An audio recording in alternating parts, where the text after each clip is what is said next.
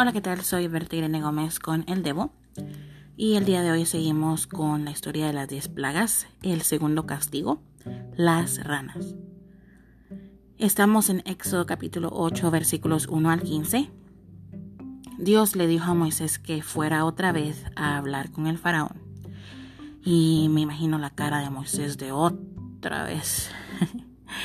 le dijo Dios que volviera a pedirle al faraón que dejara ir a los israelitas que si no los dejaba ir, él haría que de todo Egipto se llenara, perdón, que todo Egipto se llenara de ranas.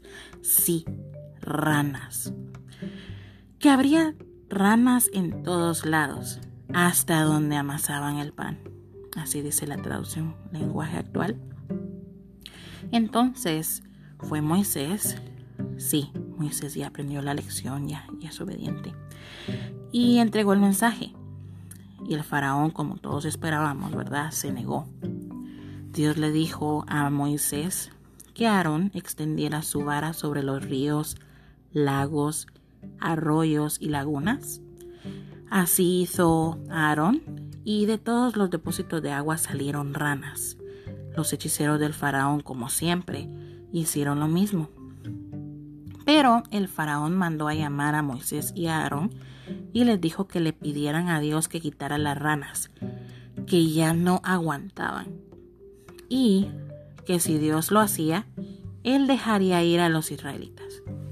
Vaya, curioso este segundo castigo, ¿verdad? Y podemos ver que los hechiceros del faraón hicieron lo mismo, así como con la vara convertida en serpiente y el agua convertida en sangre.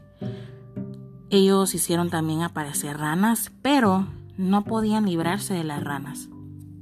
Nuevamente, se ve que el poder de Dios es supremo, tan supremo que más adelante Moisés le pregunta al faraón que cuándo quiere que Dios desaparezca las ranas. Es decir, que Dios podía hacerlo cuando quisiera.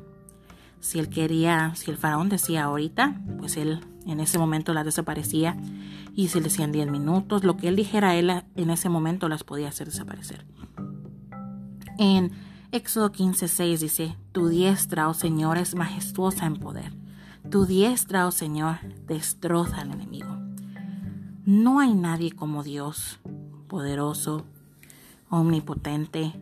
Nunca ha habido, nunca habrá nadie como Él.